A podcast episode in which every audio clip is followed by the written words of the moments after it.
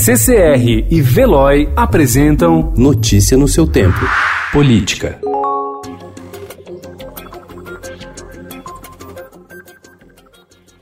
O Congresso ignorou o presidente Jair Bolsonaro e aprovou ontem o projeto que entrega aos parlamentares o controle de cerca de 15 bilhões de reais do orçamento deste ano.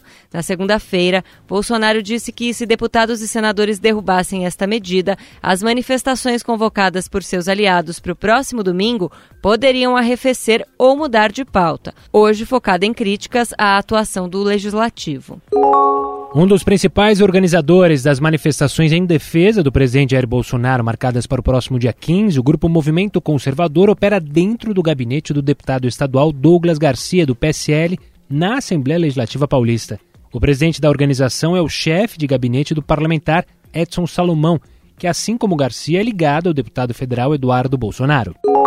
Integrantes da cúpula do PT avaliam que os assassinatos de duas pessoas ligadas ao vereador Senival Moura em um intervalo de uma semana vão influenciar a escolha do candidato do partido à Prefeitura de São Paulo. Senival é do grupo político do ex-deputado Gilmar Tato, favorito na disputa interna pela legenda do PT na eleição para a Prefeitura, desde que o ex-prefeito Fernando Haddad foi dado como carta fora do baralho pela direção do partido na semana passada. A desembargadora Suimei Meira Cavalieri, da Terceira Câmara Criminal do Tribunal de Justiça do Rio, suspendeu as investigações sobre o suposto esquema de rachadinhas, prática que consiste na devolução de parte ou totalidade do salário do servidor ao político que o contrata, envolvendo o senador Flávio Bolsonaro, filho do presidente Jair Bolsonaro, quando ele era deputado estadual na Assembleia Legislativa do Rio.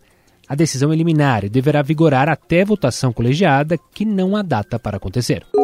Vencedora de uma licitação do Ministério da Educação para vender kits escolares, a empresa Brinkmóvel já foi alvo de suspeitas de fraude em outro negócio com a pasta. Em março de 2019, um edital para a compra de kits de robótica, no valor de mais de 1 bilhão e 300 milhões de reais, foi anulado por determinação do Tribunal de Contas da União por vícios no pregão que poderiam beneficiar a empresa. Notícia no seu tempo. Oferecimento CCR e Veloy.